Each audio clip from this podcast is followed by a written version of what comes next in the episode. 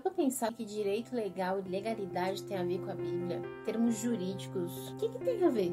Eu também tinha esse pensamento, tinha essa dúvida quando eu era mais nova. Via todo mundo falando sobre legalidade espiritual, sobre direito legal, mas eu nunca entendia de fato o que, que era isso. Até eu resolvi estudar sobre o assunto e aí me veio a luz e o quanto que isso é importante, o quanto isso deveria ser discutido e conversado e ensinado dentro da igreja. Pouco se fala sobre esses assuntos dentro da igreja e isso sempre me deixa intrigada. Por que não falar sobre legalidade e o quanto que isso afeta a nossa vida?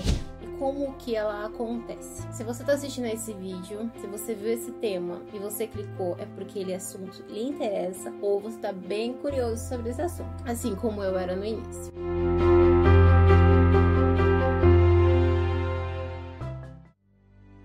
Basicamente, esse termo jurídico significa, legalidade significa estar em conformidade com a lei, aquilo que é lei. Por exemplo, na nossa Constituição, nós temos ali várias leis, direitos e deveres que nós devemos cumprir como cidadãos. Então, como cidadão, a gente deve cumprir esses, essas leis, direitos e deveres, né, que estão na nossa Constituição. Cada país tem a sua Constituição e assim também é na Bíblia. A Bíblia fala que não existe nada novo debaixo do sol. Tudo que tem aqui é um espelhamento do que já existe no céu. E isso é bem claro em vários versículos bíblicos. Exemplo disso é em Efésios 6, que fala sobre principados, potestades, hostes espirituais do mal. A Bíblia fala sobre arcanjos, querubins, todos eles têm uma função, uma hierarquia.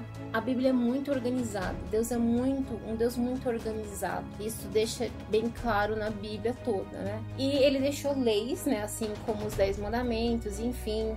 A Bíblia tem 613. Esse nível de curiosidade para você, a Bíblia tem 613 mandamentos, leis que devem ser cumpridas leis cerimoniais, leis civis e leis morais. As leis morais são os dez mandamentos. As leis civis são as que as que ainda têm ainda o seu valor nos dias de hoje. As leis cerimoniais foram, foram abolidas. Mas essas leis elas têm um sentido e um porquê. E quando, mesmo a gente não entendendo, é importante seguir essas leis. Por quê? Assim como nossa Constituição tem coisas que a gente não entende, mas que nós devemos fazer, mas porque tem um sentido, assim também é a Bíblia. Na Bíblia tem muitas leis que, por exemplo, uma lei honrar pai e mãe para que se prolongue os seus dias na terra.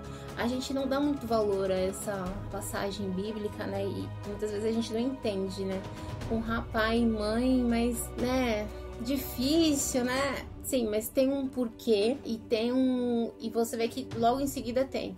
Para que se prolongue os seus dias na terra. É uma lei que deve ser cumprida e ele logo fala as consequências. Para que se prolongue os seus dias na terra. Vários versículos você vê que tem lá a lei a consequência, assim como nós temos a Constituição Penal, não é mesmo? Então, o que acontece? Esse é o direito legal. Nós temos que cumprir essas leis que estão na Bíblia, assim como nós cumprimos as duas a Constituição. São duas leis, a lei civil, a lei da Constituição para o nosso homem físico, nosso homem natural, e a lei da Bíblia, que é para o nosso homem espiritual. Quando essas leis não são cumpridas, vem o nosso próximo tema, que é o direito legal. O que é o direito legal na Bíblia? Quando Deus dá uma ordem, você não cumpre essa ordem, você abre espaço para que Satanás e seus demônios, nosso adversário, venha e tenha um domínio sobre você, sobre a situação. Um exemplo disso, Gênesis 3.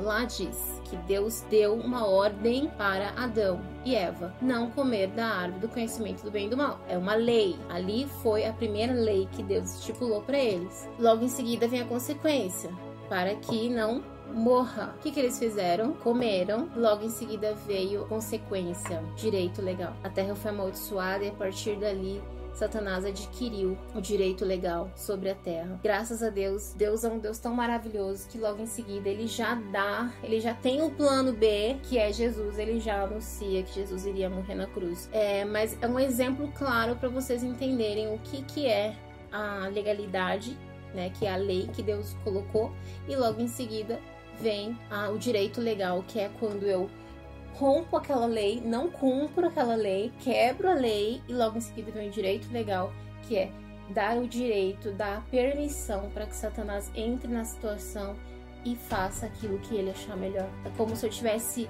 abrindo o cadeado para ele, abrindo a porta para ele entrar e fazer aquilo que ele quer fazer. Basicamente, essa é a diferença de legalidade e direito legal. Quando eu entendi isso, caiu como uma bomba na minha cabeça. Eu, de anos de cristã, não entendia, não sabia o que era isso, achava que tudo era consequência de Deus porque Deus deixou, porque Deus permitiu, porque isso, mas na verdade Deus deu para nós o livre-arbítrio e nós decidimos aquilo que vamos fazer. Deus deu regras, assim como nossa mãe nos ensina a não fazer as coisas, tem as leis pra gente não fazer as coisas e nós vamos lá, insistimos e fazemos, tem a consequência. Se nós matarmos alguém, seremos presos. Da mesma forma, no mundo espiritual funciona da mesma forma. Por isso que quando nós vamos fazer libertação, nós temos que fechar essas portas tirar essa legalidade da mão de Satanás, porque quem deu fomos nós, quem tem que tirar somos nós, porque Deus nos deu livre arbítrio. Então nós temos que decidir fechar essa porta, essa legalidade. Entende mais ou menos como funciona? Bom, é, esse é um dos assuntos que eu queria abordar. Logo mais pra frente eu vou fazer sobre outros assuntos muito legais também. Continue aí no canal acompanhando essa série sobre a vida espiritual, a vida cristã, que eu adoro falar sobre esses assuntos. Eu espero que vocês tenham gostado desse vídeo. Um grande beijo e tchau, tchau.